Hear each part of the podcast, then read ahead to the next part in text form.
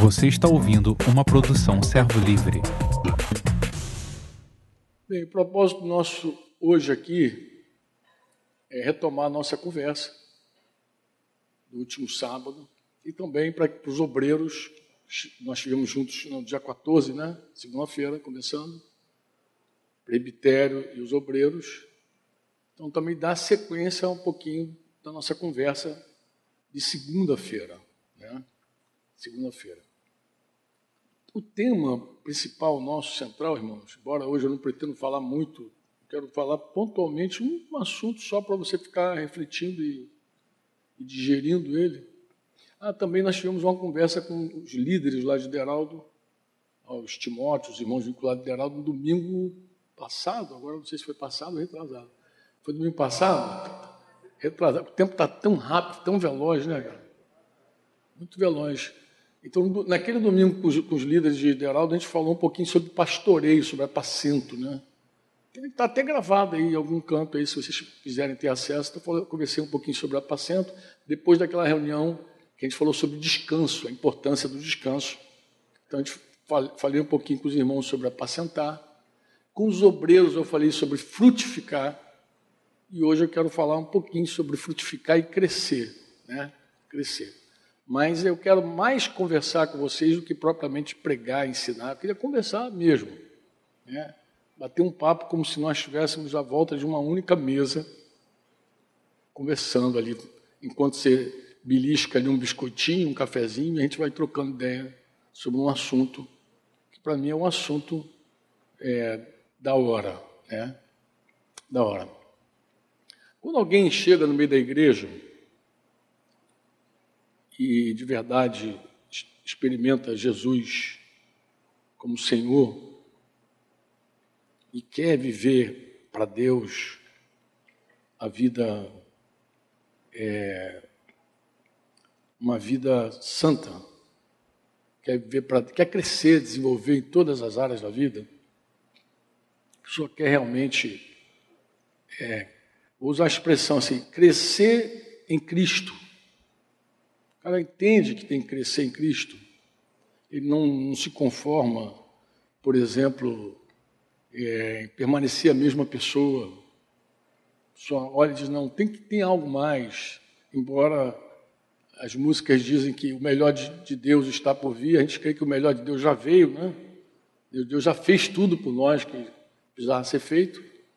Mas a grande verdade, irmãos, que, embora Deus já tenha feito tudo por nós, e fez mesmo, a nós cabe alguma coisa. Alguma coisa. Não é que Deus não fez nada e a gente tem que produzir tudo. Está errado quem pensa assim. Mas também não é que Deus fez tudo e agora eu cruzo os braços e não faço nada. Também está errado quem pensa assim. É, a Bíblia fala da nossa salvação, por exemplo, desenvolvei a vossa salvação com temor e tremor. Ele não diz completai, ele não diz complete sua salvação, porque ela está completa já. Diz, a Bíblia não diz conquista sua salvação, porque ela já está conquistada. Mas a nossa responsabilidade é desenvolver com temor e tremor. Você recebeu algo de Deus que se você não desenvolver, tu pode se, se enquadrar lá em Hebreus 2, quando ele diz: Como escaparemos nós se negligenciarmos, se formos preguiçosos, com tão grande salvação? Então a gente vai ficar debaixo de várias advertências. Ele também fala aperfeiçoar a tua santidade. Então você recebeu santidade, você se fez santo por causa de Jesus, mas tem, agora cabe a você aperfeiçoar. Como assim aperfeiçoar se, se Deus já me deu? Não, aperfeiçoar é tornar maduro, é, é, é fazer crescer. O que Deus te deu é um embrião, uma semente. Agora cabe você trabalhar para que essa semente cresça. Paulo disse: Eu plantei a semente, Apolo regou, Deus deu o crescimento. E qual a nossa parte? A gente tem que receber com alegria a palavra por nós implantada e trabalhar, cooperar, levar todo o pensamento cativo à obediência de Jesus. para que a coisa aconteça. Eu não posso, por exemplo, receber vida de Deus e, por exemplo, prevalecer com a minha carne o tempo inteiro. Se os anos passam e a carne segue prevalecendo, lê a Bíblia, você vai ficar assustado. É o dano é grande. Porque, porque Jesus entrou na nossa vida para reinar. Ele entrou para nos tornar espirituais. Então, tudo que Jesus conquistou na cruz, a gente canta desde criança. Tudo que Jesus conquistou na cruz é direito. Tudo que ele conquistou na cruz tem que ser visto, manifestado. Aonde, Franco? Em nós. Acabou? Não, entre nós. Acabou? Não, através de nós. Toda a conquista dele, tudo que ele fez por mim e por você na cruz, alguém tem que ver em mim, em nós, em cada um de nós, entre nós e através de nós. Como assim? É simples. Tudo que Jesus fez por nós é a soma da morte, da ressurreição de Jesus, do derramado do Espírito Santo. O Espírito de Deus, o Espírito de amor veio sobre nós. Romanos 5,5, lembra? Que a esperança não confunde, porque o amor de Deus, ele é derramado em nossos corações pelo Espírito Santo que nos foi dado. Então Deus veio e derramou o Espírito Santo em nós e ele espera resultado. Hebreus capítulo 6 vai dizer que a terra que recebe chuva, a expectativa do Criador é que a terra dê bom fruto não pode dar espinhos e abrolhos.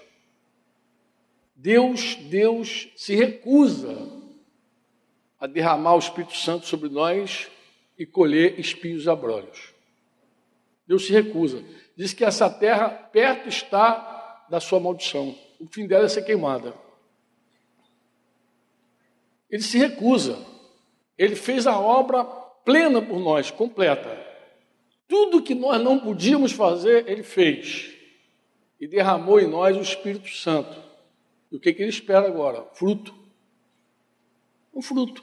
Eu sei que fruto as pessoas em um dado momento pensam que é crente, é vida chegando, vida chegando, vida chegando. Aí tem um lado que discute, né? Em geral, ao longo desses anos, ouvi discussão. Gente dizendo, não, fruto é santidade. O outro dizendo, não, fruto é quantidade, fruto é santidade. Mas fruto é tudo isso aí, irmãos. Não dá para você ler a Bíblia e dizer que fruto não é qualidade. Fruto é qualidade. A presença do Espírito Santo em nós produz um fruto. Gálatas vai dizer lá que fruto pleno, lembra lá? Paz, alegria, amor. A lista do fruto do Espírito Santo. Jesus em nós vai produzir fruto em nós. Pô. Mas também Jesus em nós produz fruto entre nós. Como assim? Não dá para dizer que nós temos fruto quando nós dividimos, rachamos, traímos, quebramos pacto, porque o amor de Deus em nós não faz isso. O amor de Deus em nós produz unidade, unidade na família, unidade nos relacionamentos. Se uma pessoa está dividindo, brigando, contendendo, algo está errado. O fruto não está sendo visto nela. Não tem fruto, isso é sem fruto. Isso aí é Deus derramando amor e a pessoa destilando carne e veneno. Não tem nada a ver com o Espírito Santo. Isso não tem nada a ver com o Espírito Santo. Olha, quem conhece o Espírito Santo sabe. O amor de Deus em nós vai produzir unidade, a começar na família, na casa, no relacionamento. Ontem eu conversava com um casal, um, um, um, um querido, né? vou chamar ele de querido, que já trai a mulher há alguns anos, disse assim para mim: Ah, mas eu a amo. Eu falei, como que você ama essa mulher? Diz para mim, como? A Bíblia diz, falei para ele, a Bíblia diz, quem ama não adultera. É simples. Quem ama não trai, não mata. Quem ama não faz mal ao próximo. É simples, mas. Não, que eu fui um psicólogo, o psicólogo falou que o homem tem que ter várias mulheres. Eu falei, cara, esse psicólogo está perdido, filho. Está igual você. Mas não é interessante também, porque às vezes na igreja as pessoas acham que pode ter fruto dividindo, rachando, quebrando, excluindo, com inimizade. Não tem como, amado. Isso não se parece com Jesus. Não se parece com Jesus. Isso não tem nada a ver com Jesus, pô. Com o amor de Deus derramado no nosso coração. Como, como isso? Como isso? Divisão não. E quantidade também faz parte do fruto, pô. Por quê? Porque você começa a amar o perdido. Você começa a olhar as pessoas e compadecer delas. Você não aplaude quando um cara morre, incrédulo. Porque Deus não tem prazer na morte de ninguém, nem do perverso. Você não ora para Deus matar o Supremo. Tu não mata, leva esses caras logo, tudo velho, Senhor, libera. Tirou isso, meu amado. Você ora para Deus salvar. Ora para Deus prover salvação para qualquer homem, para qualquer autoridade. Você não assume nenhum papel, nem de direita, nem de esquerda, você não vai nem produzir nada, amado. Se você levantar uma bandeira política, daqui a pouco você não prega para o cara de direita. Daqui a pouco tu não prega para o cara de esquerda. Tu fica limitado, censurado no teu ministério. Teu amor foi. Você não precisa se vestir disso não, amado. Se o Espírito Santo entrar no homem, aí ele pode se tornar um filho de Deus e tudo pode ser diferente. A gente só precisa. Essa é a solução que Deus deu o Evangelho de Jesus. Deus não tem outra solução, Deus não tem plano B. Já era ruim quando Jesus veio. Já era, o mundo já era um caos quando Jesus veio. E Deus não teve nenhuma outra ideia que não fosse faça discípulos de todas as nações. Porque quando você prega o Evangelho, alguém crê, ele pode ser batizado com água, mas pode ser batizado também com o Espírito Santo, receber o Senhor. E aí a vida dessa pessoa começa a ser transformada por completo. Eu não sei quantos aqui podem dizer amém. Você diz amém? Então, abra a tua Bíblia em 1 Timóteo capítulo 3, versículo 1. Eu queria te apresentar assim de forma simples essa declaração de Paulo. O que, que alguém que chega no meio da igreja pode anelar? o que, ela pode anelar? Paulo está dizendo assim para Timóteo, filho dele, espiritual: fiel é a palavra. E se alguém deseja, aspira ao episcopado, excelente obra almeja. Acho que muita gente aqui, quando lê esse versículo, pensa de, em alguém chegar no meio da igreja e desejar ser um bispo, um pastor, um presbítero, para ter posição. Mas Paulo não está falando de posição, Paulo não está falando de unção, Paulo não está falando de título, Paulo está falando de trabalho. Paulo está falando: olha, se você almejar cuidar de alguém, você está almejando um excelente trabalho. Obra é trabalho, empreendimento. Ele não está te dando nenhuma. Ele não está animando ninguém a buscar autoridade, porque ele não está falando de autoridade. Ele está animando você a buscar responsabilidade. E, aqui, e esse versículo também é interessante, por quê? Porque muita gente não sabe o que é um presbítero. Não sabe. Aí fica almejando coisa que, é, que ele não pensa que é, não é? E pior, ele pode de repente olhar alguma coisa e pensar que é um presbítero e não querer ser aquilo. Não, eu não quero ser isso não.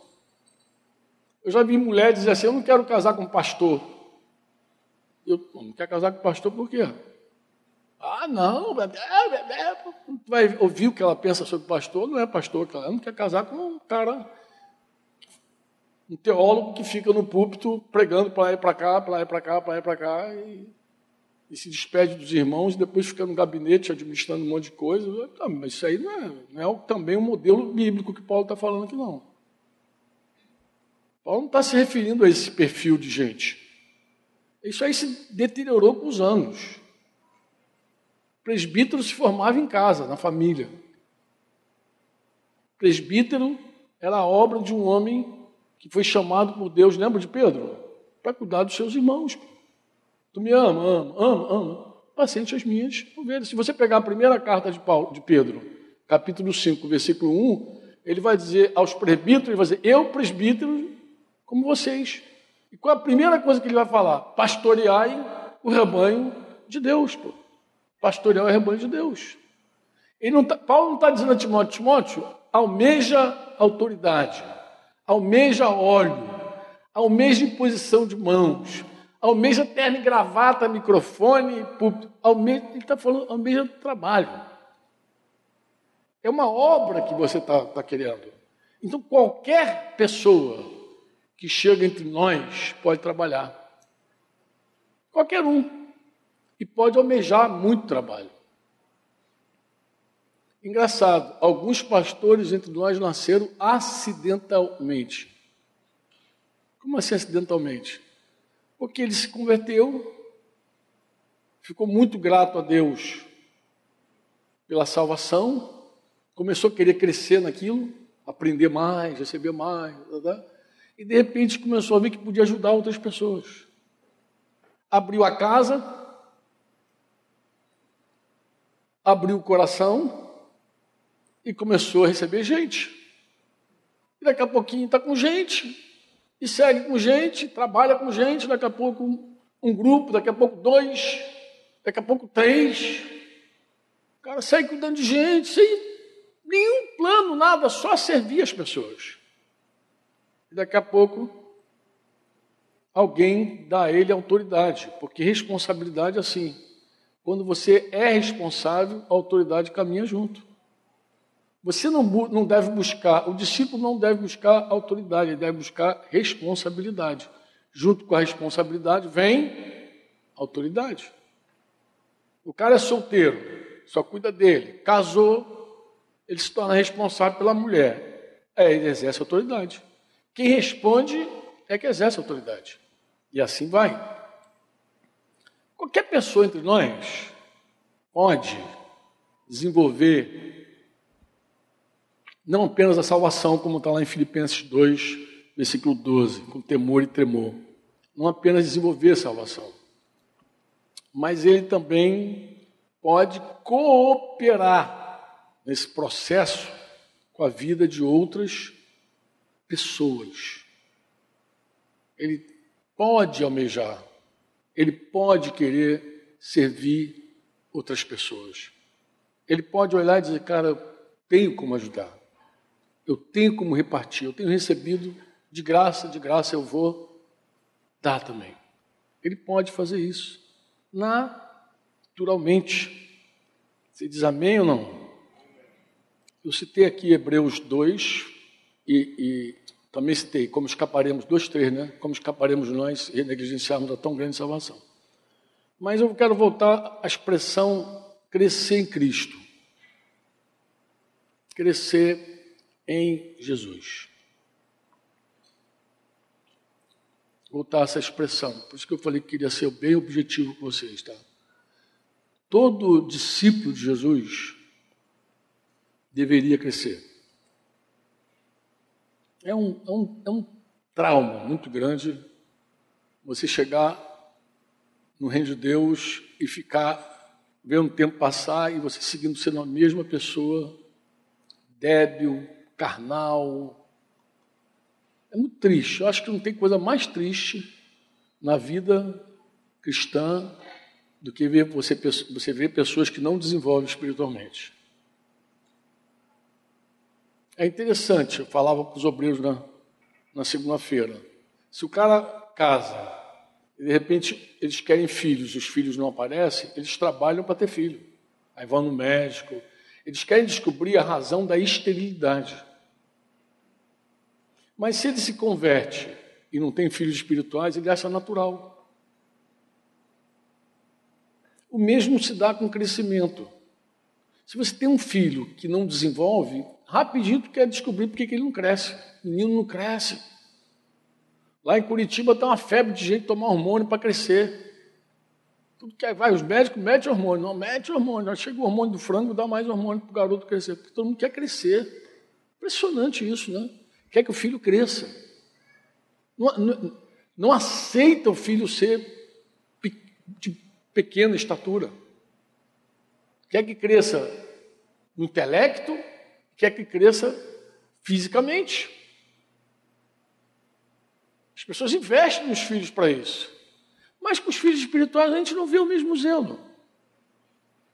Os anos passam, as pessoas estão ainda bebê, e acho que os irmãos acham natural. E vida que segue. Não há um, uma carga nem por orar, modesto, que a gente não vê as pessoas orando pelo desenvolvimento espiritual dos outros, como Paulo fazia lá, orando para que os irmãos cresçam, para que cheguem no pleno conhecimento da sabedoria. Parece que as nossas orações são sempre em prol de nós mesmos,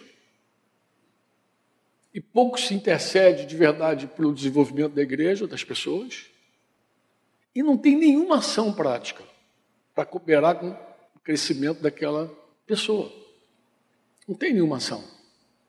Porque naturalmente um discípulo entre nós, pessoa que chegou entre nós, poderia conhecer o nosso, eu batizei de movimento, o nosso movimento. Como assim? A pessoa diz assim, cara, estou nessa igreja aqui, mas como é que eu faço para seguir adiante. Você pode apresentar vários caminhos, mas pode dizer assim, então hoje é um discípulo de Jesus. Quem é adiante? Ah, quero. Trabalha para ser um discipulador.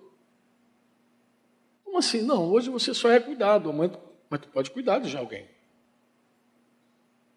Ah, então o discípulo pode ser um discipulador. Por que, que ele pode ser discipulador? Porque Jesus não exige que ele seja mestre. Jesus não disse assim, Jesus não faz você um mestre para você fazer discípulo, Jesus faz você discípulo para você fazer discípulo. A condição para ser, para ser discipulador é ser um discípulo, não é ser mestre. Então, se você é um discípulo, abre a cabeça, você pode fazer discípulo. Quer ver outra coisa interessante? Eu, eu, quando lia Mateus 20, 28, eu sempre tinha uma crise. Qual era? Jesus ordenando os discípulos a fazer discípulo, ele diz assim: e de fazer discípulo, né? Ele diz, batizando, ensinando a guardar todas as coisas. Eu sempre fiquei na cabeça com todas as coisas, todas as coisas, todas. sempre acho que os, os nossos mestres também davam essa ênfase, assim, não que tem que ser todas as coisas. Todas, eu fiquei, tem que ser todas as coisas. Então, sempre minha preocupação era toda a doutrina. Quem me conhece sabe, toda doutrina, toda doutrina, toda doutrina, toda doutrina, tem que dar toda doutrina. Então muita gente se assusta quando a pessoa diz, eu não tenho toda doutrina, como é que eu vou dar toda doutrina? Aí trava, não quer mais fazer discípulo.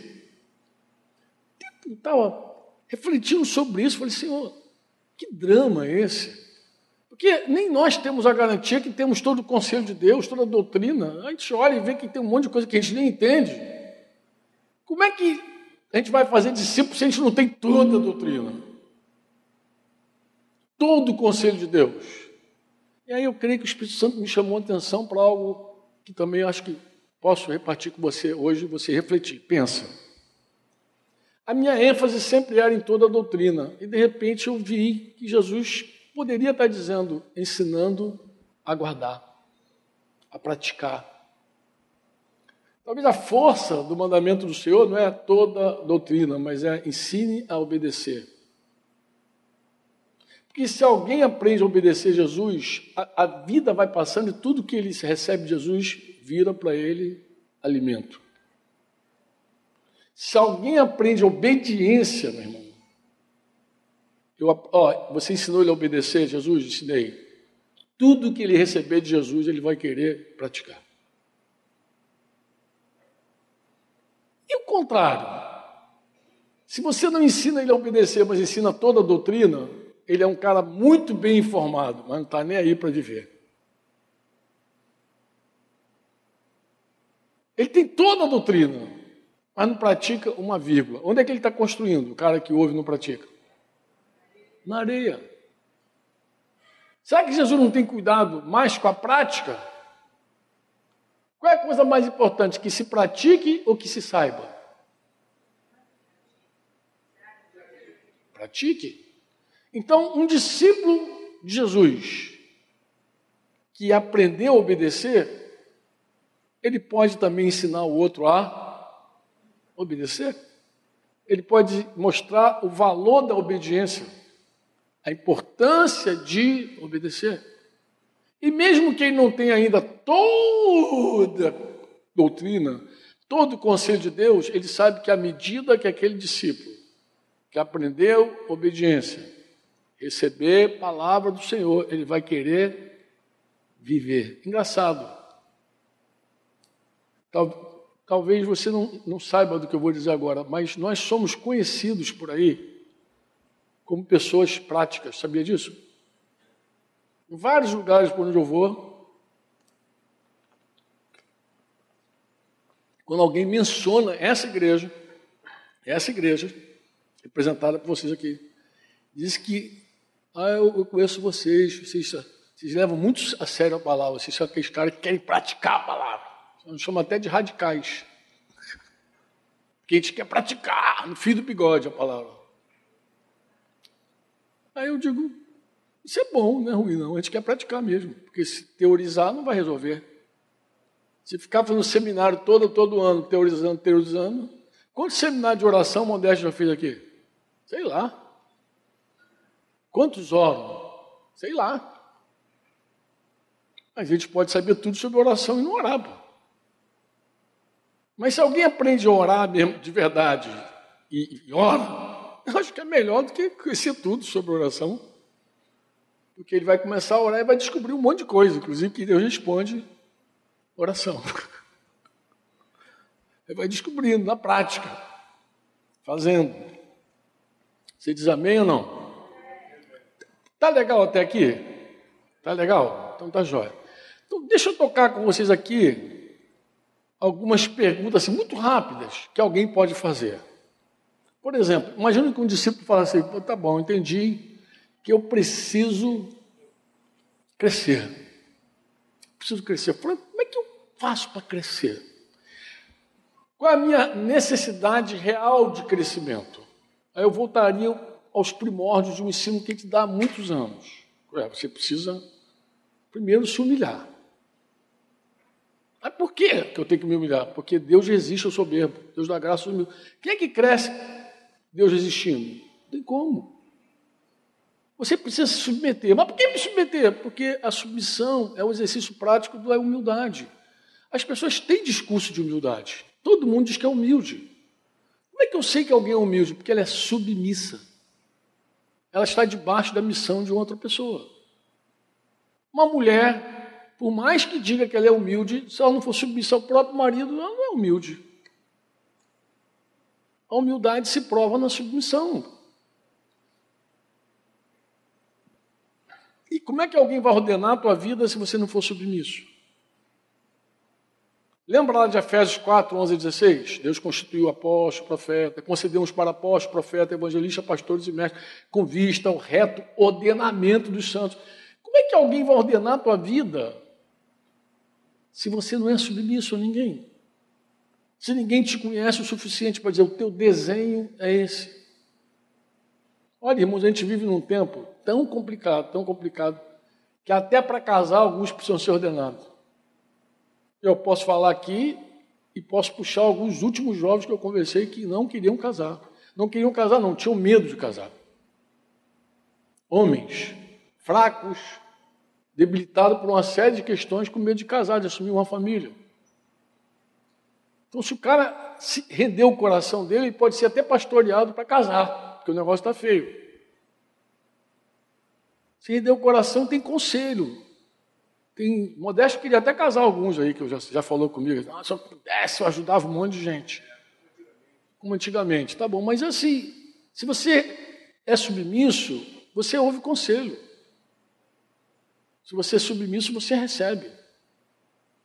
As pessoas submissas, em geral, estão descansadas. O que mais que eu preciso? Estar vinculado à igreja. Vínculo de verdade.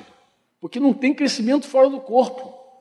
Fora do corpo não se cresce um membro fora do corpo, ele está fadado a morrer, não crescer. O que mais que eu preciso? Comer bem.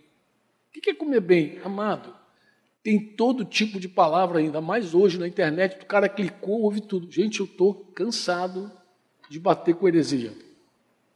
Cansado. Como ontem, conversando com aquele amado. O, o, o profissional que atendeu, ele se dizia evangélico pastor. Falei, amado, ele não conhece Romanos. Ele pode rasgar a Bíblia dele toda, como se conversa e dizer que homem tem que ter um monte de mulher. Era tudo que o irmão queria ouvir. Era aquilo que o profissional, segundo ele, não ouviu o psicólogo, segundo ele, falou, Então ele falou tudo que você queria ouvir. Ele falou, é, tudo que você queria ouvir. Porque falar uma besteira dessa, mas essa besteira que o cara fala no consultório, tem gente falando na internet, no YouTube, falando em tudo que é lugar. É um estranho. A gente falou com a esposa, olha, vai ouvir esse profissional e não se assuste se ele confirmar essas palavras, porque isso aí está esparramado para todo que é lado. Comer bem é evitar todo esse tipo de heresia, porque heresia produz apóstata. Tem muita gente com medo de perseguição. Acho que eu escrevi até um texto hoje sobre, sobre esse assunto, está postado. Tem muita gente com medo de perseguição. Perseguição, perseguição, perseguição, amado. Se, a, se, a, se, o Covid é um sinal da volta de Jesus, se daqui a pouco vai vir perseguição, não tem uma perseguição, porque perseguição produz mártires. Se você quer temer alguma coisa, tem uma apostasia dos últimos dias, que também é um sinal da volta de Jesus. Mas para essa apostasia chegar, a heresia tem que entrar. Porque outro evangelho tem que esfriar você do amor a Jesus. Outro evangelho tem que entrar e tirar a tua fé de Jesus e colocar a tua fé em qualquer outra coisa. Mesmo que seja a ciência. Quando roubar a tua fé, você já está afadado ao buraco esfria você. Você vai ficar apostatado sem dar conta que está apostatado. Então, heresia tem muita. Então, coma bem. Seja exigente. Eu quero a palavra de Deus, do jeitinho que ela é. Não despreze a verdade de ter apóstolo, profeta, evangelista. Não fique ouvindo uma pessoa que não ouve ninguém. Que acha que tirou, tira tudo, toda a revelação. Não. Amado, tem que fechar, tem que bater, tem que estar nas escrituras, tem que bater com o teu espírito. Porque o teu espírito tem o testemunho do Espírito Santo de que aquela palavra é de Deus. Se algo descer mal, trava. Nem importa quem está falando. Eu digo nem importa quem está falando, por quê? Porque a gente vive um tempo assim.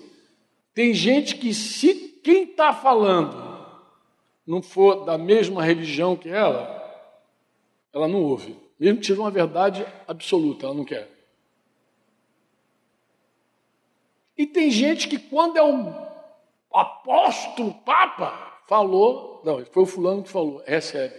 Amado, ele tem que ser como os de Bereia. Não interessa se é Paulo, se é Apolo, se é Pedro que está falando. Falou, vou conferir. Vou conferir para ver se é assim mesmo, pô. Que ora Jesus vai dizer assim dos fariseus: ouve o que eles estão falando. Ouve, faz, não imita a vida deles. E ora você vai ouvir Jesus dizendo: cuidado com a heresia deles. Tem hora que o cara fala bobagem não ouve. Falou a verdade, não interessa o que está falando. É verdade, ouça. Aplique, isso é de Deus. Se ele não vive, problema dele. Mas essa palavra, ela é do Senhor. Então está difícil. Para comer bem está difícil. E claro, você não come só ouvindo, você tem que praticar. O quinto conselho era assim: tem que praticar. Se ficar só ouvindo, você não come. Porque só come quem faz a vontade de Deus. Onde é que está isso na Bíblia, Franco? Lá em João 4. Quando Jesus falou claramente que a, a minha comida consiste em fazer a vontade do Pai. Não é saber, é fazer. Então, um homem adulto igual Jesus, o modelo de perfeição, aquele que tem a estatura perfeita, comia a vontade do Pai. Ele comia a vontade do Pai.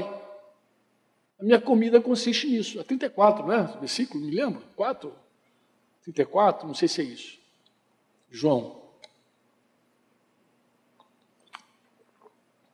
É isso mesmo.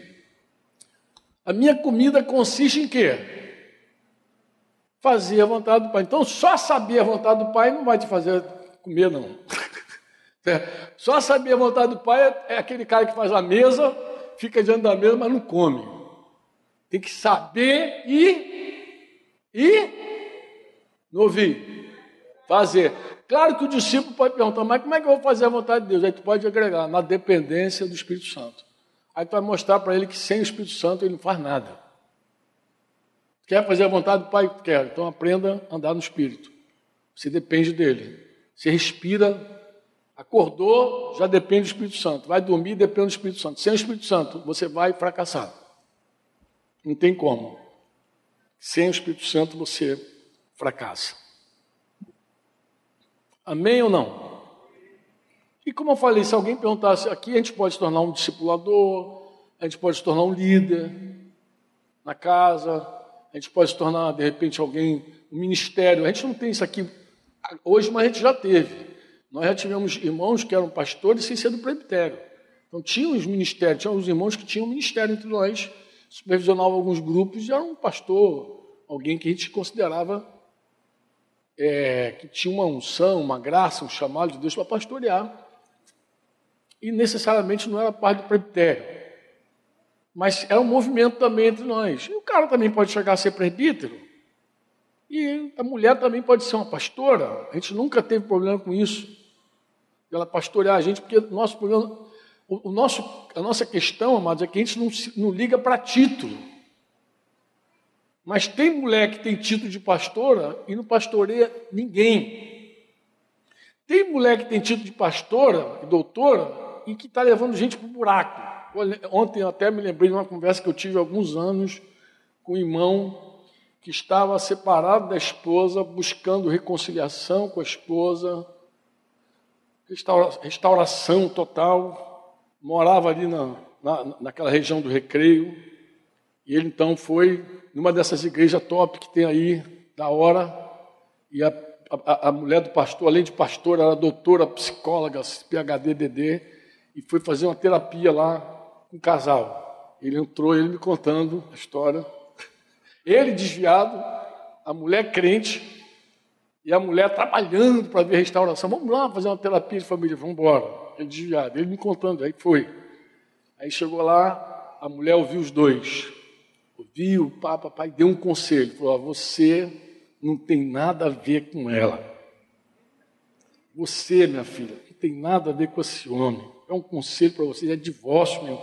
Separa, tá, tá, tá. Ele desviado. Aí tá, terminou a sessão, morreu numa grana, que também paga, né? não é de grátis, não é aquele discipulado que fica horas lá e não dá nem café para o discipulador. Aí morre na grana, aí diz que chega na porta, aí diz que está na porta, ele desviado, mulher crente, e falou: Filha, essa pastora está precisando mais do que a gente. Está precisando de ajuda, tem que orar por ela. Precisa orar por ela, está precisando de ajuda. Porque ele falou assim, Franco, embora eu desviado, eu não ignoro a vontade de Deus. Eu sei qual é a vontade de Deus. Eu sei que a vontade de Deus era restaurar meu casamento. Eu sabia disso. O cara tinha um amante. Eu sabia que eu estava em pecado. Eu não podia ignorar isso. Eu sabia que estava em pecado. Aí chegou lá, a mulher pum, diz que está tudo resolvido, divórcio, tá, tá, tá, tá, tá. Eu fiz lá triste por ela. Às vezes a pessoa tem título de pastora, mas não pastoreia ninguém. Tem o título só. E nós somos avessos a títulos. A gente não curte título. Por quê? Porque a gente não vê ninguém, Jesus exigindo, a gente fala de Jesus assim, Jesus. A gente não dá título para Jesus, pô. Ele é o sumo pastor. Você diz amém ou não? É sumo pastor, não é? É ou não? E por que, que tu não fica falando sumo pastor Jesus? Por que, que tu fala meu amado Jesus? A gente já vê isso. A gente não tem essa esquentação toda com essas coisas. Alguém der o título, tá bom, dá. Mas a gente não quer receber isso. Mas entre nós a gente reconhece, tem pastores e pastoras de Deus. Gente que tem cooperado com a vida de outras pessoas. Ah, e tem gente que vai rodar o mundo aí e um dia vai voltar até você e dizer: Você me ajudou de verdade quando eu precisei. Você foi a única pessoa que falou o que eu precisava ouvir. Estou te falando em nome de Jesus. Que às vezes tu perde um discípulo por falar a verdade em amor com ele. Mas ele vai dar a volta por aí, um dia ele volta e diz para você: Olha, você foi a única pessoa que me amou. Falou que eu precisava ouvir. Na minha rebelião, meti o pé, saí, agora. Tum. que é assim. Tem pessoas verdadeiras entre nós, pastores de verdade entre nós. E a pessoa pode querer chegar aí. Pode olhar a tua vida, admirar você e querer te imitar a tua fé. Amém? Amém ou não? Eu vou terminar aqui batendo com vocês cinco áreas da vida que a gente precisa desenvolver. Cinco áreas, pelo menos cinco. Pode ter mais, mas vou bater cinco. Vou usar aqui a letra C só para assimilar. Não tenho aqui slide, não tenho nada. Mas a primeira coisa que a gente precisa desenvolver, e Deus trabalha para isso, é fé, convicção. Todo cristão precisa crescer em convicção. Se você cria antes de um jeito, hoje você precisa crer mais ainda. Então a convicção tem que aumentar. É muito triste quando você vê um crente estagnado na fé e quando você estagna, você vai acabar retrocedendo. É muito triste você ver alguém que um dia está falando de Jesus, no outro dia diz que não crê em Jesus. Isso acontece, Júlio. Lembra daquele moço? Diz que crê em Deus, não crê em Jesus. Eu falei, sabe por que, que você crê em Deus, não crê em Jesus? Eu sei, porque ninguém conhece o Pai se não for por meio do Filho, porque o Pai é visível, comensurável, não tem como. Diz que ninguém viu, jamais viu a Deus. Mas o Deus invisível se deu a conhecer no Verbo, na palavra que estava até na boca dos profetas, na palavra que estava na lei. Ele encarnou essa palavra. E essa palavra se fez totalmente homem. E andou no meio dos homens. E um dia um discípulo falou: Mostra-nos o Pai. Ele falou: Felipe, meu filho, quanto tempo tu está comigo? Não tem me conhecido. Como tu diz, mostra-me o Pai? Felipe, quem vê a mim, vê o Pai. Ou seja, ninguém conhece o Pai se não for pelo Filho.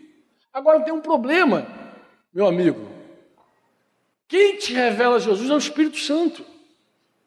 Então, um crente que recebeu o Espírito Santo, que foi revelado pelo Espírito Santo, e não desenvolve na comunhão com o Espírito Santo, ele vai conhecer Jesus como? Eu falei, no teu caso, que tu abraçou aí um monte de adultério, você, você entristeceu o Espírito Santo, Efésios 4 diz isso, não entristecer, você apagou o Espírito Santo, 1 Tessalonicenses 5, 5 diz sobre isso, e agora, como é que você vai conhecer Jesus? Se quem te revela tudo sobre Jesus é o Espírito Santo. É Ele que te guia a toda a verdade. É o Espírito Santo que prescuta as profundezas de Deus. Como é que alguém cresce no conhecimento de Deus sem o Espírito Santo? Então não tem como, filho. Não tem como, você não tem nenhuma possibilidade sem o Espírito Santo. Aí tu vai ficar incrédulo mesmo. Mas um cara que já foi batizado com o Espírito Santo, falou em línguas, um dia disse que teve fé em Jesus.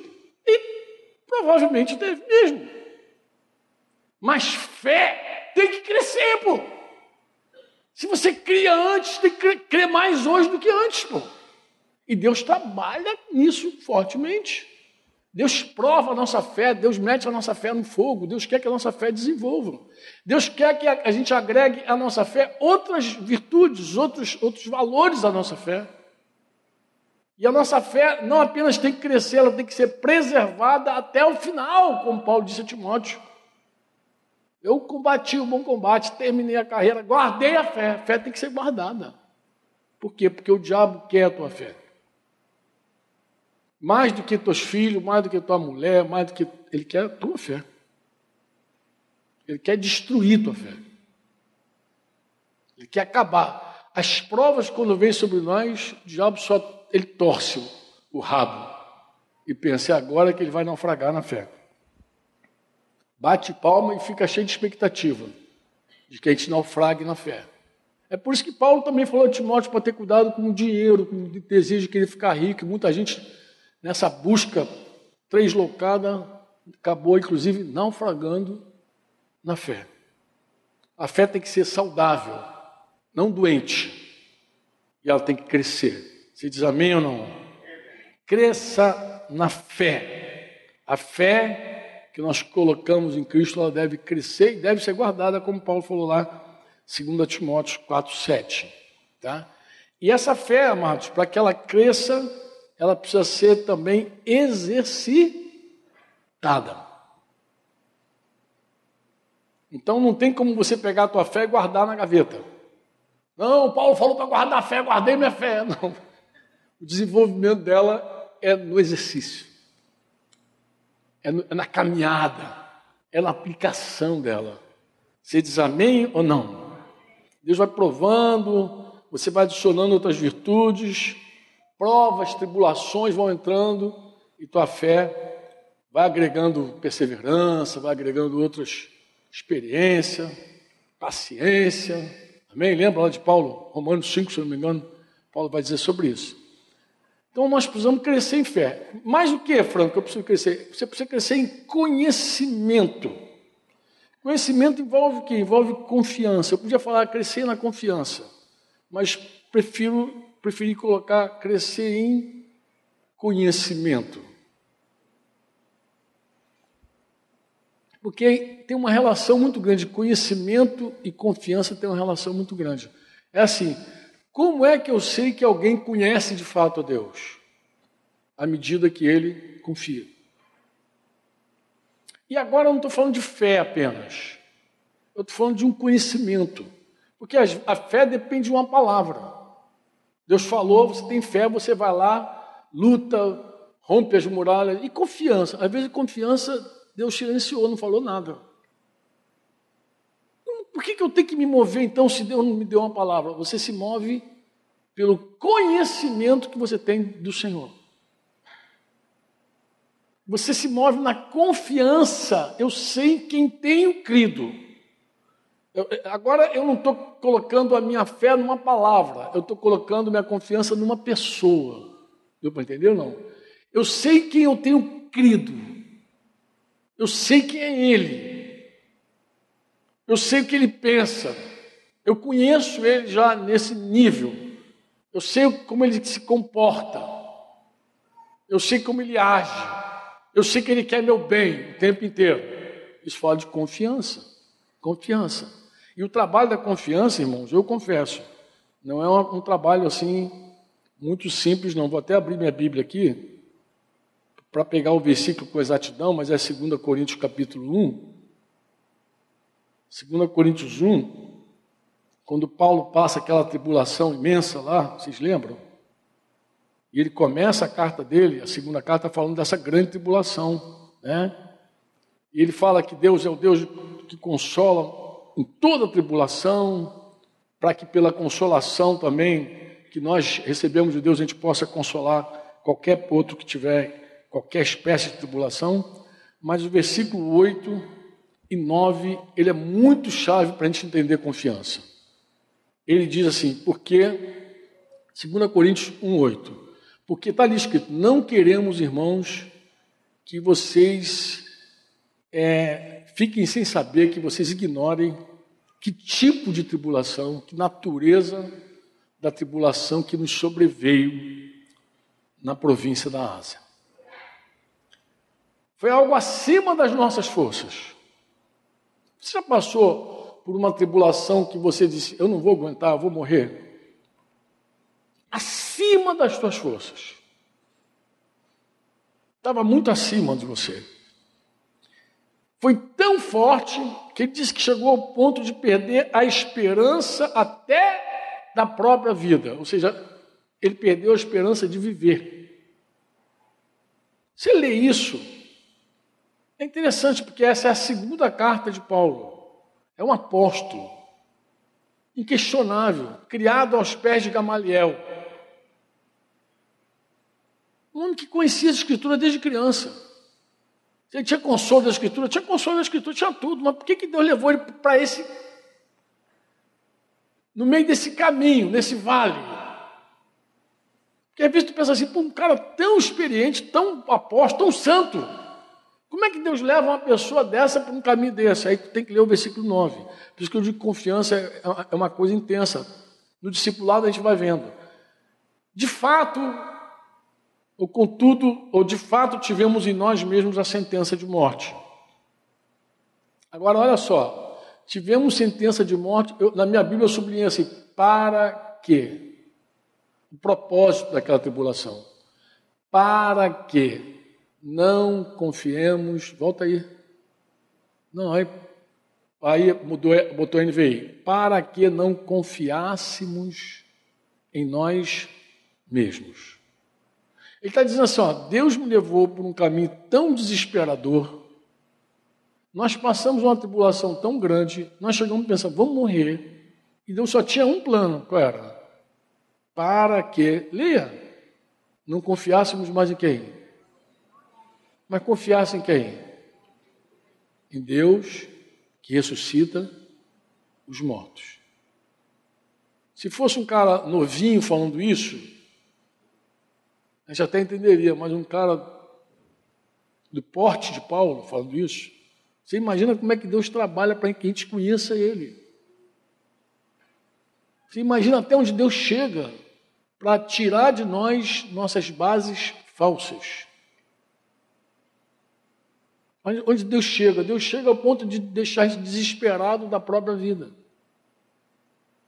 Vou morrer, vou morrer. Eu vejo a pessoa de desespero, pânico total. Vou morrer, vou morrer. É horrível. Eu sei o que é isso. Passei sete anos com pânico. É horrível. Pânico é uma coisa horrível. Tu tem certeza que vai morrer todo dia. Você está dormindo, não quer acordar. Você está acordado, não quer dormir.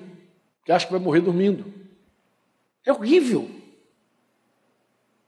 Mas tem uma hora que você começa a transferir tua confiança, tirar dos homens, tirar da ciência, tirar de você e colocar no Deus que ressuscita mortos. E nós precisamos crescer em confiança. Você diz amém ou não? Uma coisa inquestionável: precisamos crescer no caráter.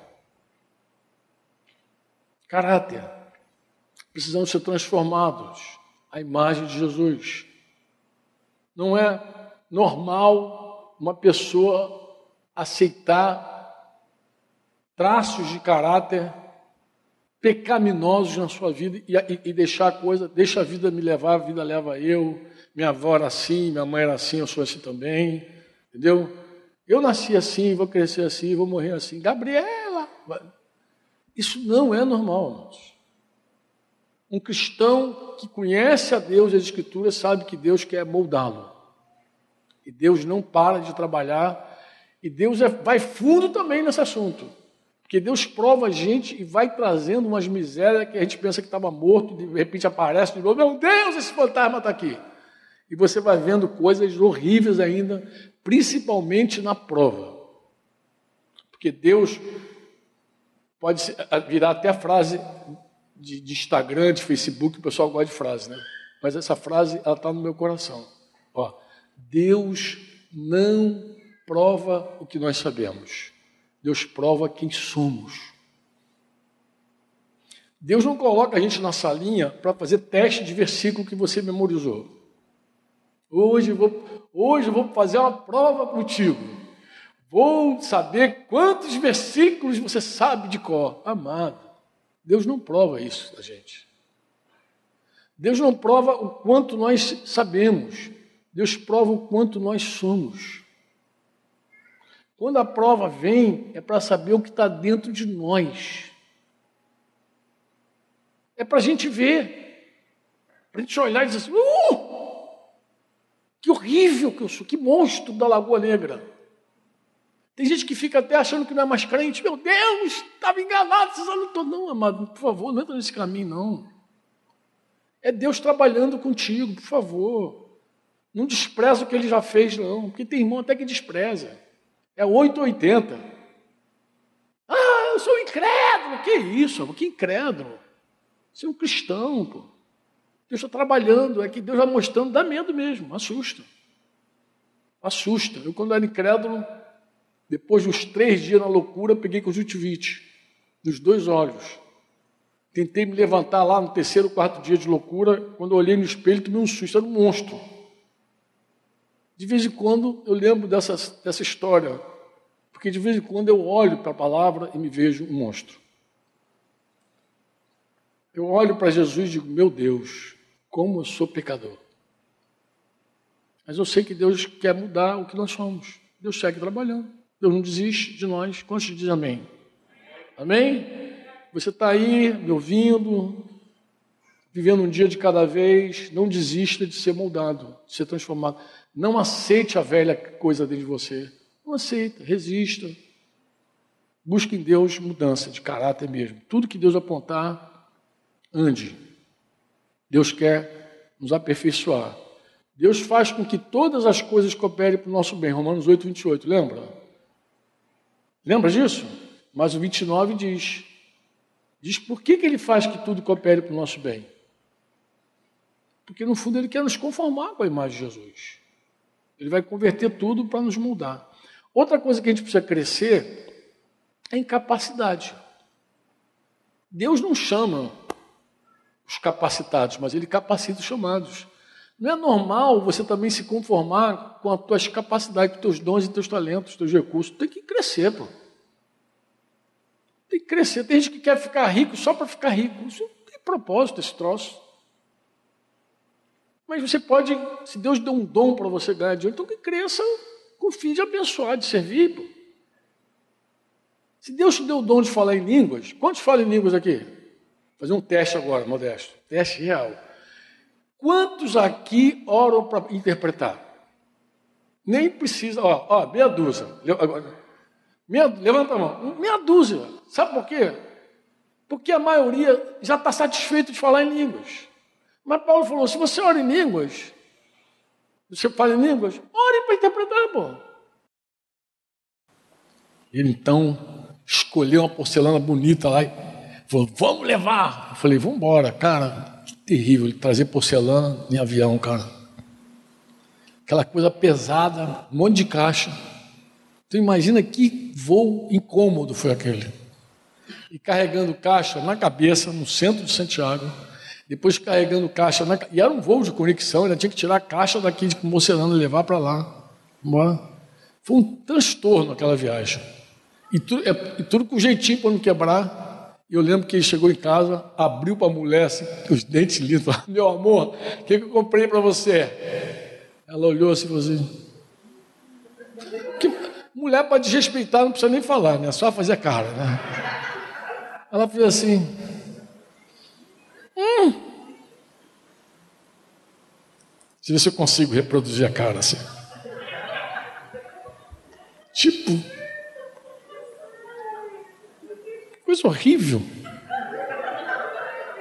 Cara, o irmão ficou tão triste, tão indignado. Tinha uma outra irmã perto assim, falou assim: Irmã, toma aqui, é um presente para você. Deu para outra irmã. na hora.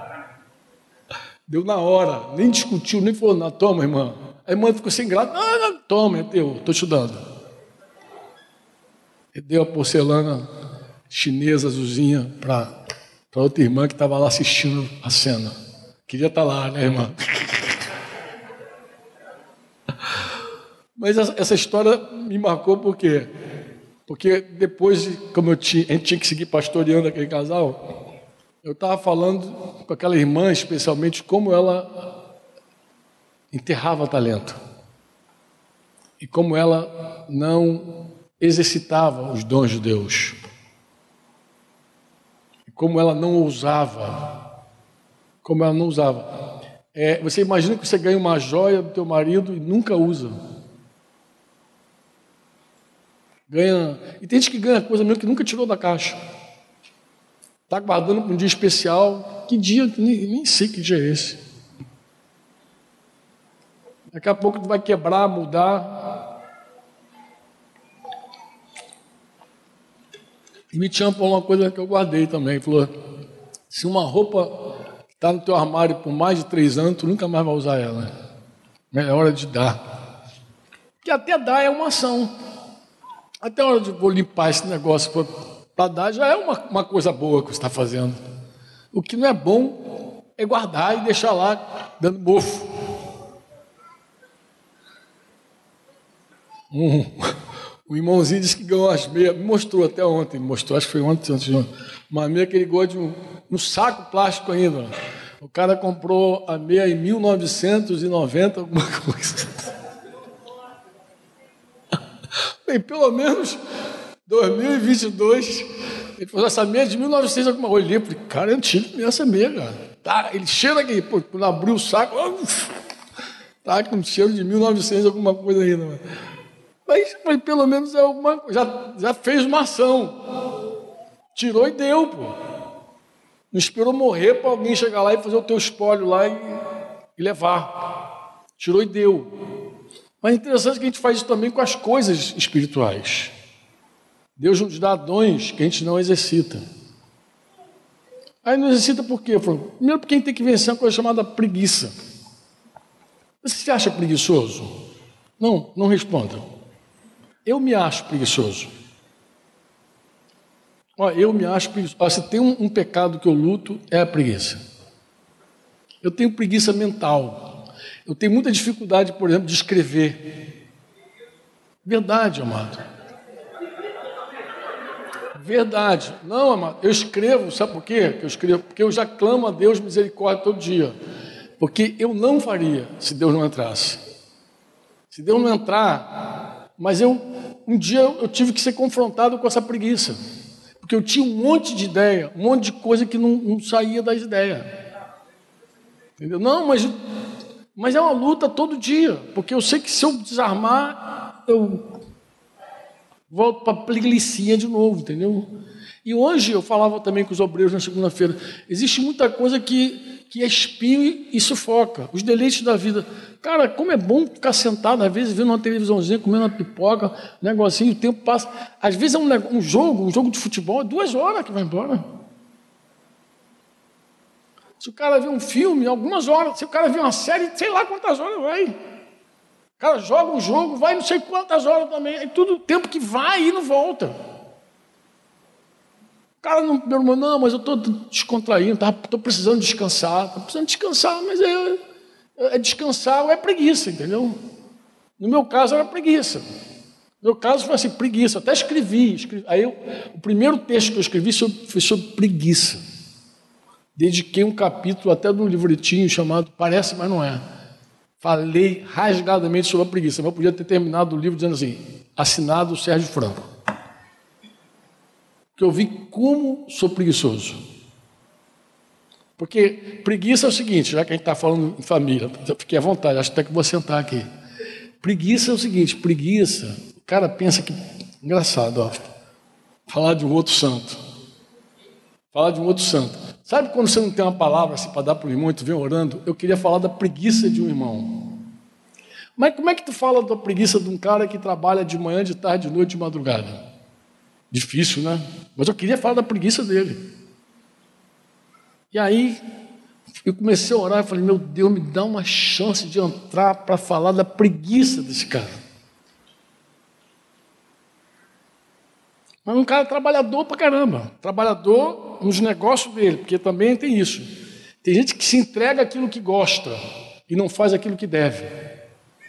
Deu para entender ou não? Deu? Então o cara. Tá. E no caso desse cara, o que, que eu via? Ele negligenciava a família, mulher e filhos. Mas meu irmão, um trabalhador. E até enganava a mulher, que a mulher olhava para ele disse, não, mas ele trabalha tanto para manter as coisas em casa, e tal. E eu queria falar com ele da preguiça dele de sentar com a mulher, com os filhos e pastorear a casa dele.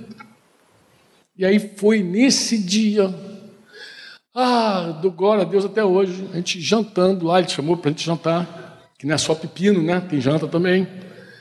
E aí, no meio da janta, ele falou: oh, quero falar uma coisa com vocês. Eu conheço gente que trabalha, mas nunca conheci um cara igual a mim. Trabalho tanto quanto eu. Glória a eu. Só faltou dizer isso. E eu falei, cara, que maravilhoso o Senhor. Deus é muito oportuno. Era isso que eu queria falar sobre, contigo. Do trabalho, não, da tua preguiça. Que? Ah, tá de brincadeira comigo. Falei, não, não estou de brincadeira, é sério. Tu é um cara preguiçoso mas como preguiçoso? Se eu trabalho igual um condenado, não, amado. Você faz o que você para fugir, de, ó, você trabalha para fugir do que você tem que fazer. Porque eu já ouvi com essa orelha aqui uma irmã que saiu aqui do Rio, foi para Curitiba, numa reunião nossa lá, os pastores de Curitiba. Ela falou assim: Eu tenho que confessar uma coisa. Eu falei: Confessa, mano. Eu não fico em casa para cuidar da minha filha, eu prefiro trabalhar fora, porque ficar em casa dá muito trabalho. Então ela confessou que ela trabalhava fora, igual uma doida, porque ela não suportava ficar em casa cuidando de uma filha. De uma. Ela falou, eu confesso. Eu falei, cara, foi raro isso. Mas confessou. Porque vai encarar o trabalho de uma dona de casa. Já acorda trabalhando. Tac, tac, tac, tac, o dia inteiro. Tac, tac, tac, tac, vai. Pá, pá, pá, pá. Dorme no emprego. Gente, os militares aqui, a gente que já foi militar, sabe, um, um dos momentos mais prazerosos da vida do militar, sabe qual é? Sair de serviço. A hora que ele vai no material bélico, entrega a arma e tem aquele alívio assim, ah, 24 horas desse negócio, não aguento mais. E a mulher? Sem salário, sem décimo terceiro, sem, sem. E pior, se você for dono de casa, está arriscado ouvir um cara na rua dizer: a senhora não tem nenhum plano de vida, não, nenhum projeto, não? Que nem a Simone ouviu lá de Rogério, lá em Brasília do lar. Alguns anos eu não conseguia abrir uma conta corrente para minha esposa porque ela era do lar. Abri uma poupancinha para ela. A mulher falou: poupança pode. Por quê? Porque ela é... não faz nada. Eu falei: não faz nada.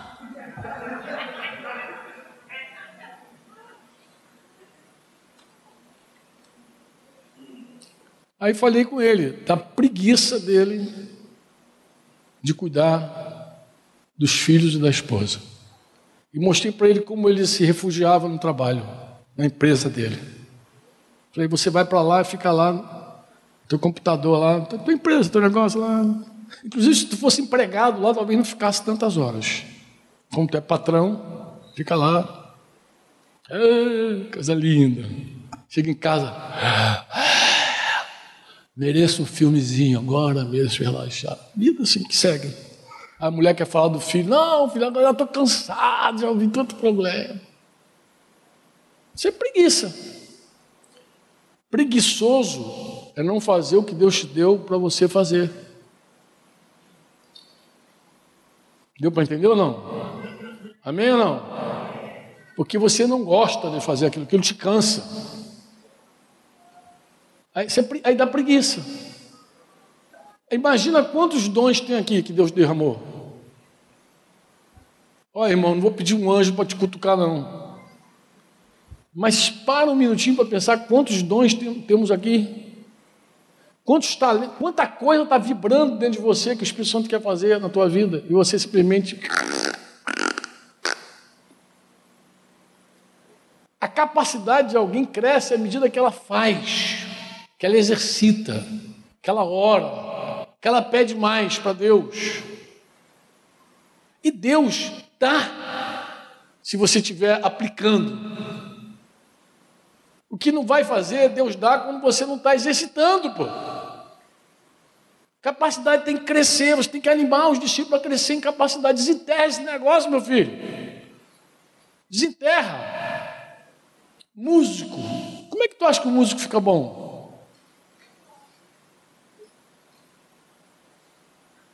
Assistindo música pelo YouTube ou metendo o dedo. Tem que fazer, pô. Você não melhora. Você não melhora. Diz que o homem que é. Provérbios que diz isso, não me lembro agora capítulo e versículo. Diz que o homem que é bom, que é, que é, que é muito capaz na sua, na sua obra, no seu ofício, ele será colocado diante dos reis. Quando alguém é muito bom no que faz, ele normalmente não fica qualquer canto, não. Está escrito assim, me lembro o capítulo, versículo moderno pode socorrer, lembra? O homem que é, que é, que é um verdadeiro, que é muito bom, que é eficaz. Estou pegando aqui o sinônimo, que é muito dirigente, não, mas é que fala da expertise dele, que ele é muito habilidoso no que faz. Ele será colocado diante dos reis. E gente que é preguiçosa não, não, não tem essa. Que a preguiça vai vencendo. Ninguém cresce em capacidade com preguiça, irmãos. Ninguém cresce. Né? Oi? Provérbios 22, 29. Tânia está falando que é 22, 29. Vamos ver, vamos ver, vamos ver. Provérbios, já está ali já não? Eu não me lembro o versículo, mas deve ser esse mesmo. Você está vendo alguém que é habilidoso, esse mesmo, naquilo que faz? Vês um homem perito na sua obra, irmão, está falando de habilidade. Perante rei será posto, não entra plebe. Assim, é a verdade. Mas o perito é a pessoa que venceu a preguiça, que cresceu em capacidade.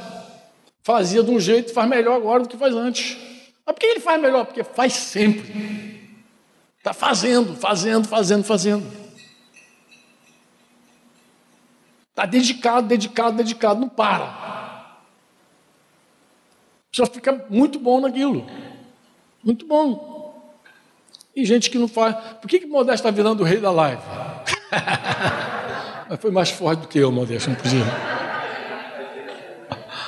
Eu não podia, eu não podia deixar de fazer essa gracinha, né, Modesto? Vamos terminar. Vamos terminar. Vamos falar agora de competência. Tá? Falei sobre convicção, conhecimento, só usando a letra C. Caráter, capacidade, termino falando sobre competência. Na nossa língua aqui seria autoridade, abrangência ministerial. Por que algumas pessoas se conformam em cuidar de dois, três, quando pode cuidar de dez, de vinte, de trinta? Ou porque é uma pessoa dividida. Como assim dividido, Franco? Em geral, assim.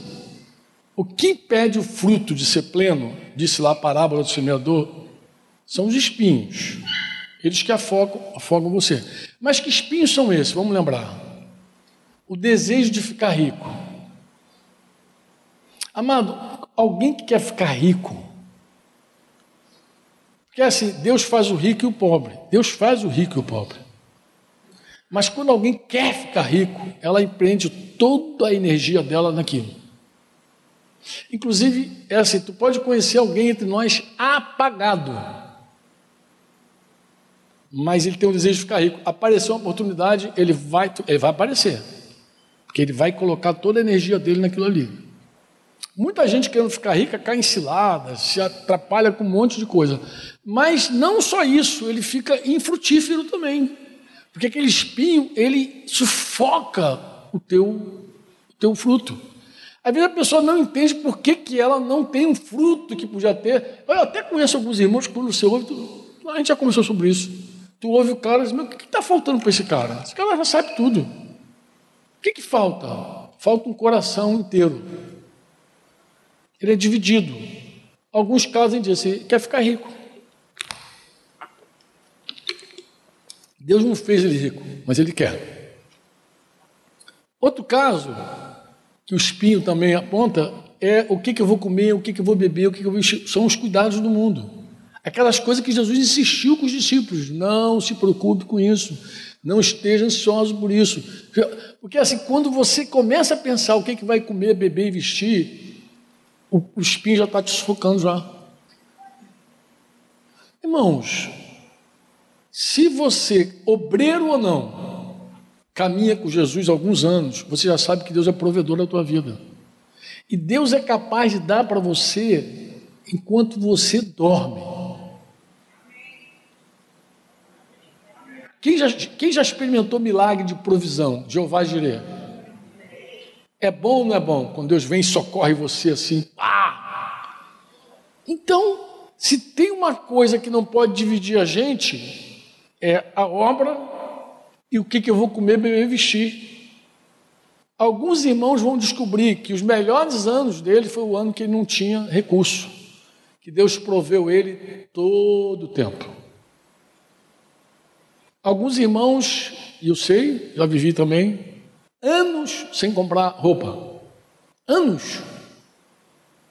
Como assim? Ganhando, ganhando, ganhando, ganhando, ganhando, ganhando. Né? E o que é triste dessa história, Flávio? É que às vezes você ganha e não vê Deus. Está igual o povo no deserto, caminhando 40 anos, o calçado não gasta, a roupa não gasta, mas o cara não vê Deus.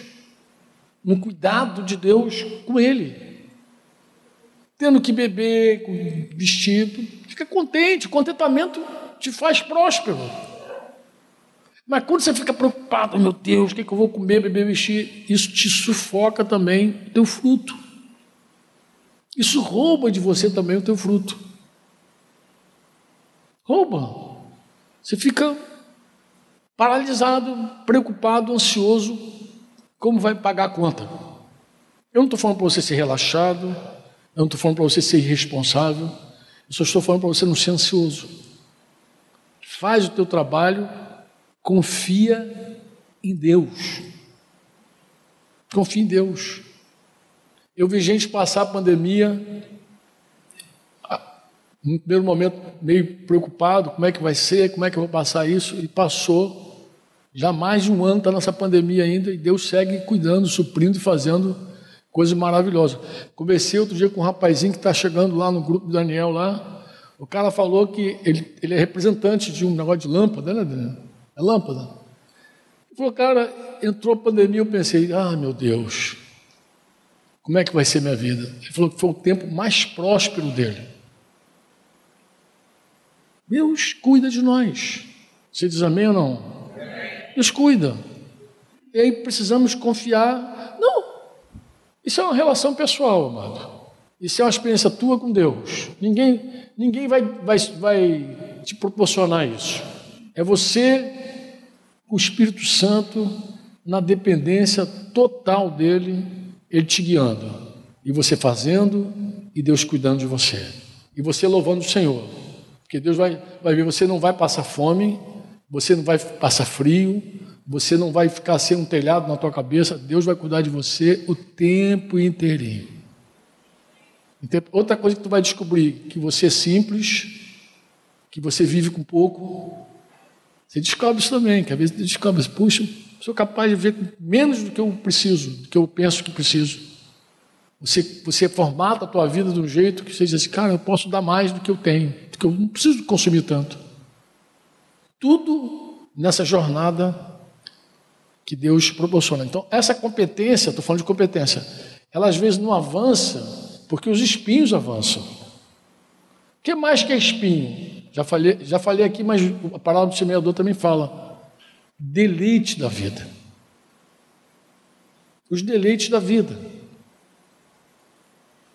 Quem é que tem deleite? Só rico tem deleite? Ou tu acha que todo mundo tem deleite? Todos têm deleite. Todo mundo gosta de dar uma deleitada. E mas isso em algum momento, em alguma medida te rouba. Rouba a tua saúde espiritual, rouba a tua saúde mental e rouba até a tua saúde física. Porque normalmente deleite não tem nenhuma atividade física. Deleite tu fica ali parado, ali não tem atividade. Que é outra coisa também que as pessoas não fazem por preguiça, atividade física. Também é outra coisa de preguiçoso, entendeu? Preguiça Conversar com a irmã, a irmã falou, por que, eu não consigo fazer? Eu falei, irmão, tem um nome disso, qual é? Preguiça. Ah, eu tenho preguiça meu. Eu falei, mas preguiça é pecado. Você vai conviver com a preguiça? É a preguiça que te impede. Porque uma rotina de exercício físico é muito ruim. Tem dia que você não quer nada, só quer cama. Mas quem quer fazer vai ter que vencer uma coisa chamada preguiça. E o deleite ele, ele ainda tem esse elemento destrutivo. Ele deixa você igual aquele desenho animado. Os caras não faziam mais nada, só os robôs. Robozinho trabalha, que os caras começaram a ficar obesos. Ele te furta tudo. Além disso, furta os frutos. Porque você começa a fazer uma conta se você vê o filme ou se você visita o irmão. Se você sai. Aqui não é nem frio, Curitiba é mais frio, não, mas está friozinho esses dias, né? Sai num dia chuvoso do Rio de Janeiro, para visitar alguém, para estar com alguém, ou fica em casa comendo pipoca, assistindo uma série. Você tem que escolher. E aí vai, vai, aquilo vai te deleitando, você vai, vai te corrompendo. Agora tem Copa América, agora tem Copa da Europa, tem Copa não sei de quê, daqui a pouco vai ter Olimpíada. Eu gosto de esporte, mas daqui a pouco, mas quem, como é que vai ser? Tu vai ver tudo na hora, em tempo real? Tua vida vai, vai embora. Tem uma hora que o Flamengo tem que estar jogando e você tem que estar em outro lugar. Está em outro canto fazendo outra coisa, pô. Amém ou não? Não pode ser tão religioso esse troço. Não pode ser tão sagrado na tua vida. Não deveria ser, porque isso vai te sufocar. Termino aqui dizendo exatamente, voltando para 1 Timóteo 3,1.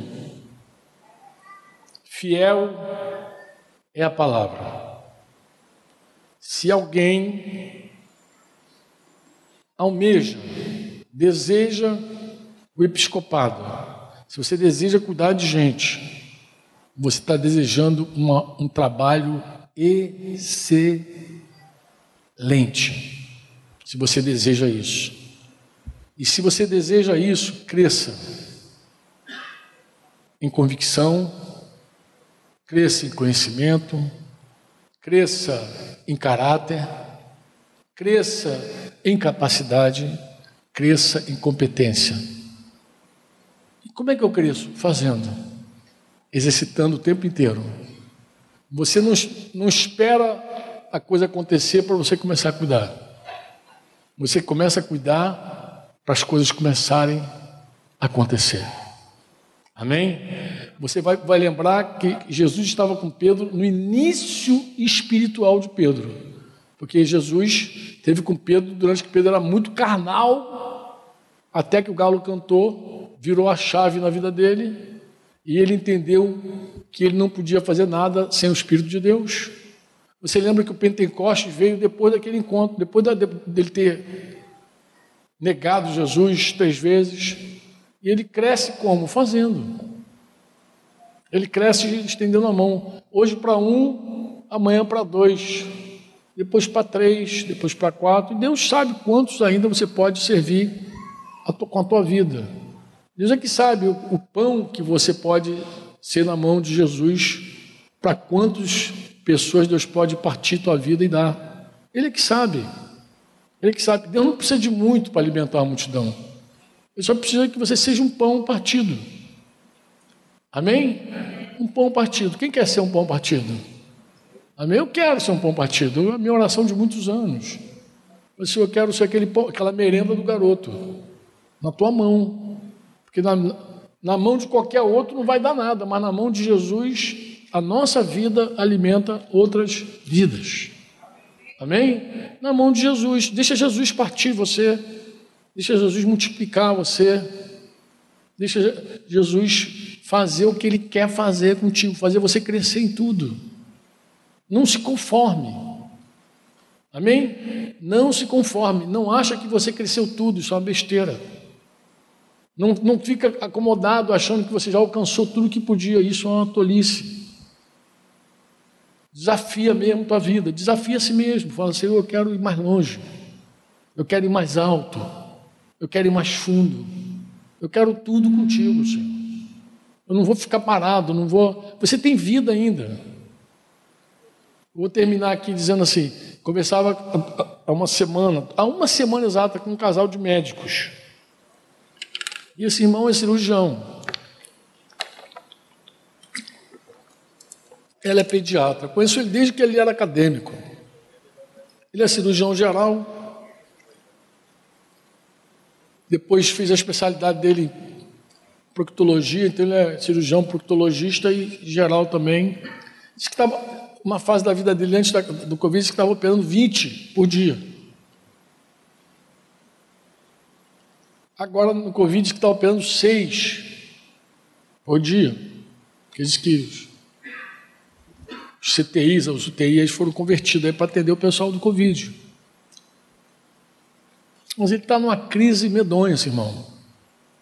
Qual é a crise dele? Falou, Franco, os anos passaram, eu conheço ele desde jovenzinho, né, desde acadêmico, tem mais de 30 anos que eu conheço esse cara. Os anos passaram, Franco, e eu cheguei a uma conclusão: qual é? o que eu fiz não tem valor nenhum. Falei, como assim? Não tem. Os caras vão morrer perdido. Não tem valor eterno. O que eu fiz não tem valor eterno. Sei lá quantas pessoas ajudei, quantas pessoas morreram sem Cristo. Não tem valor eterno. Olha a crise do cara. Falei, é, de repente, se você tivesse pregado para cada um que você operou, talvez você não tivesse com essa culpa toda. Mas é um valor, eu, eu, eu querendo animar o cara, né? Você tem uma, uma influência. Eu falei, nada, mas eu podia pregar, se eu fosse um pintor, não precisava ser médico. Eu não precisava ser médico para ser um proclamador da fé. Olha a crise do cara. Eu podia ser um pintor de parede e ser um pregador e ter mais fruto do que eu tenho hoje. Qual é a crise real desse homem? É fruto. Teve Covid recente, achou que ia morrer. Deve ter pensado, vou ver Jesus. Vendo um monte de gente morrendo, um monte de médico morrendo. O cara não quer nem tomar vacina. Qual o temor dele? É ver Jesus com a mão vazia, abanando. Eu entendi. Eu entendi a crise dele. Falei, cara, eu entendo tua crise. Mas ainda há tempo de se arrepender. Falei para ele, não, tempo já passou. Falei, não, amado. Jesus fez a obra dele toda em três anos e meio. Deus não precisa de tempo, Deus precisa de um filho obediente que Deus precisa. Tu acha que Deus precisa de muito tempo para fazer o que Ele quer fazer na tua vida? Deus pode pegar o que você tem agora, se você consagrar agora a tua vida, Deus faz, pô. Se arrepende hoje, não fica esperando aqui lamentando ah, os 30 anos que passaram, você só cortando gente, pô. Se arrepende hoje. Hoje, se arrepender, Deus pode fazer algo especial na tua vida, pô. Mas tem que ser hoje. Não pode ficar lamentando, lamentando leite derramado e não fazer nada, pô. Arrependimento tem que ser para hora. Para com que você acha que não deu nada e, e muda de vida, pô. Se arrepende hoje. Tu acha que Deus precisa de tempo para fazer o que Ele tem, que quer fazer contigo? Eu cheguei a uma conclusão, falei com ele, falei, amado, eu cheguei a uma conclusão profunda na minha. Qual é? Deus precisa de um filho igual a Jesus, obediente até a morte e morte de cruz só. Se Deus tiver um filho igual a Jesus, que faz tudo o que ele manda, Deus em um ano, dois anos, sei lá, três anos, faz tudo. Faz obra que disse João, não tem nem como escrever as obras que ele fez. O problema é que Deus não tem esse filho. É um monte de cabeçudo desobediente, igual a mim e você. Duro, carnal, igual nós. Mas tem tempo, ainda há esperança, a gente está vivo. Passamos pelo Covid, estamos aqui, vamos lá, vamos viver mais um dia. O que não dá é para ficar lamentando. Com, com, essa crise aí profunda, achando que já acabou.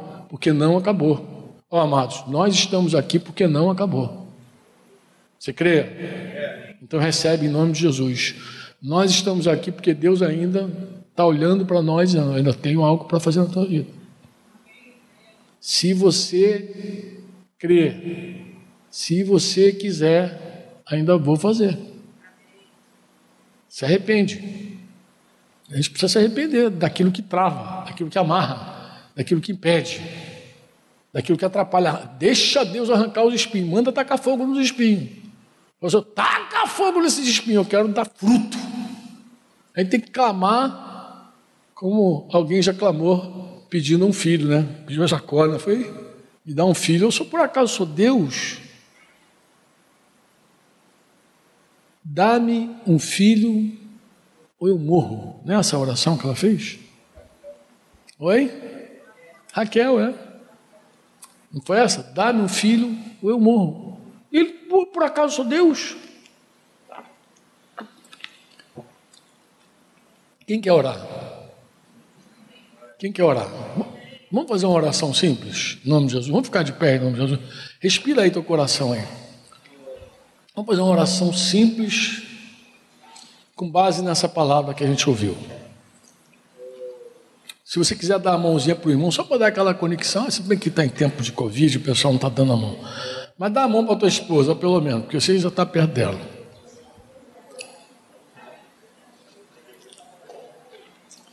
Pai, nós estamos aqui no nome de Jesus.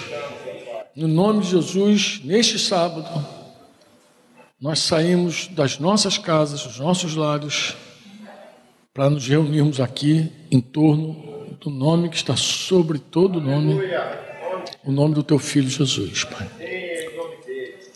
E nós queremos fazer, Pai, é, um pedido especial. Eu sei, Pai, que nós deveríamos ficar aqui, na verdade, te adorando, te agradecendo, porque eles têm muito para te adorar, muito mais para te agradecer do que para pedir.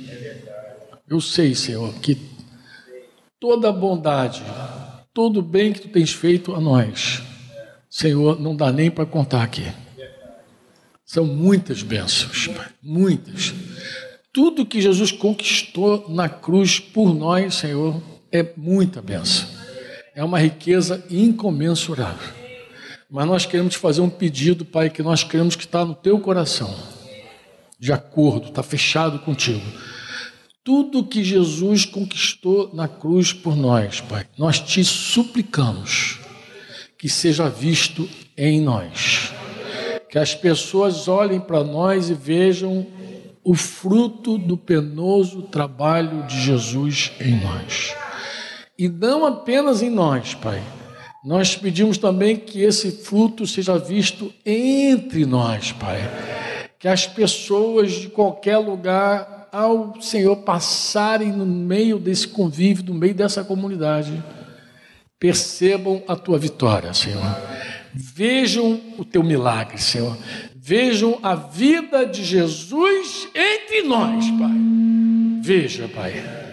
Veja e te glorifique. E não apenas isso, Pai.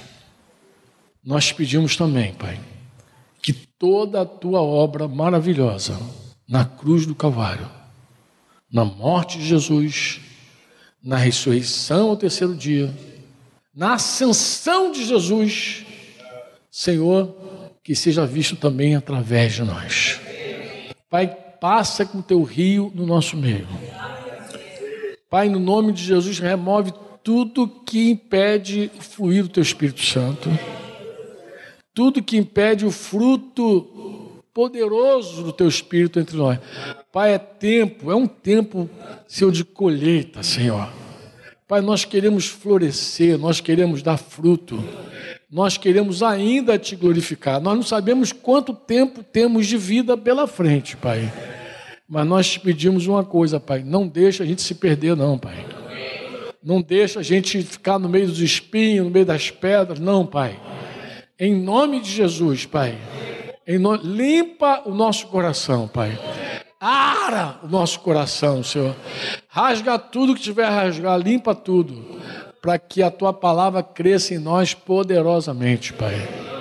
Pai, e que a gente cresça e que a gente dê muito fruto para a glória de Jesus, para abençoar esta cidade chamada Rio de Janeiro, mas que os nossos frutos transbordem tanto, Pai, que saia do Rio de Janeiro, vai para outras cidades, vá para outros estados, vá para outras nações também, Pai que o nosso fruto, Senhor, não seja parado, impedido, Senhor, cortado por absolutamente nada, Pai. Pai, que essa igreja, que essa igreja que já deu muito fruto, Pai, que já espalhou muito fruto por aí, que essa igreja, Senhor, receba de Ti um refrigério, em nome de Jesus, um renovo, em nome de Jesus. Pai, uma um derramar poderoso do teu espírito em nome de Jesus. Mais uma vez, tu regue nosso coração com a tua presença.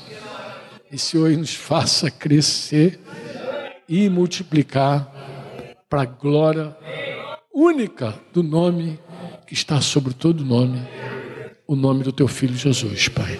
Multiplica também no nosso meio paz, misericórdia, amor. Você ouviu uma produção Servo Livre.